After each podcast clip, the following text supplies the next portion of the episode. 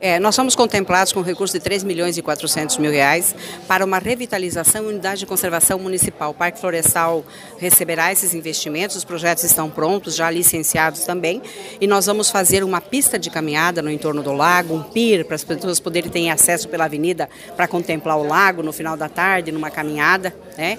Lá dentro nós temos a intenção de colocar os pedalinhos, a pedido da prefeita Rosana, ele quer, ela quer muito que as pessoas possam ter acesso ao lago também através dos pedalinhos.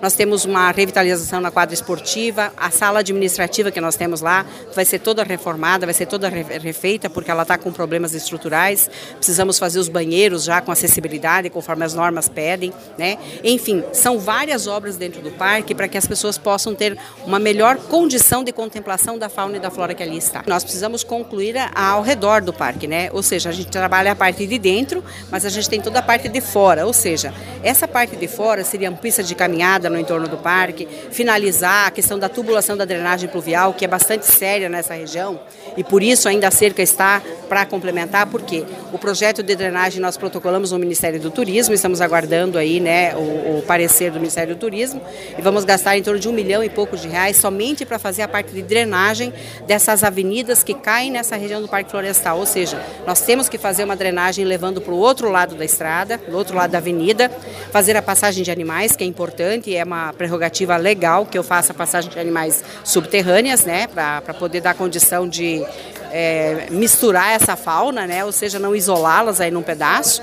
Enfim, a parte do estacionamento aí na frente também, que a gente precisa melhorar, a entrada aí na avenida também nós vamos melhorar. Então são várias coisas que precisam ser, estar acontecendo no Parque Florestal. É, a Secretaria está bastante focada no licenciamento ambiental, é de uma certa forma um grande compromisso que no Sinop assumiu quando descentralizou o licenciamento. É preciso que os empresários entendam que o licenciamento não é uma coisa punitiva para esses empresários, e sim é gestão de resíduos, é identificar como está feita a destinação do resíduo dos seus empreendimentos, né, onde eles estão levando isso, se lixo contaminado, seja serviços de saúde, seja de oficinas mecânicas, retíficas, lavadores, são resíduos classificados como classe 1, altamente perigosos e que podem proporcionar uma contaminação do solo, do ar, enfim. A destinação disso é prerrogativa legal de, é, é, é, de fazer o cuidado e o plano de gestão de resíduos. Então nós estamos bastante focados nisso, uma parceria aí com a própria Associação comercial, uma parceria com associações que trabalham reparação de veículos, enfim,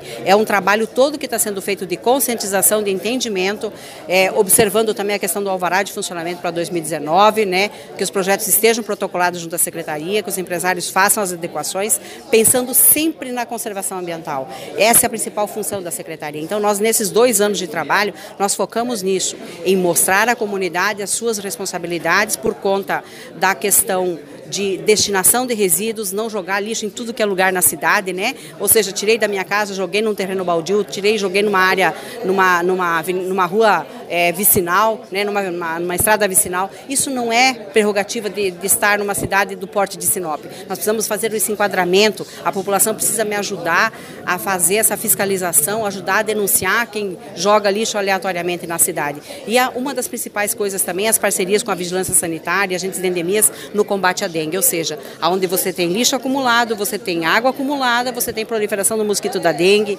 de animais peçonhentos e que causam danos à saúde pública. Então, é um conjunto de ações com outras secretarias também, para que a gente possa multiplicar os nossos servidores, né? ou seja, ter mais pessoas falando a mesma linguagem e trabalhar todos em bem, no bem comum de Sinop.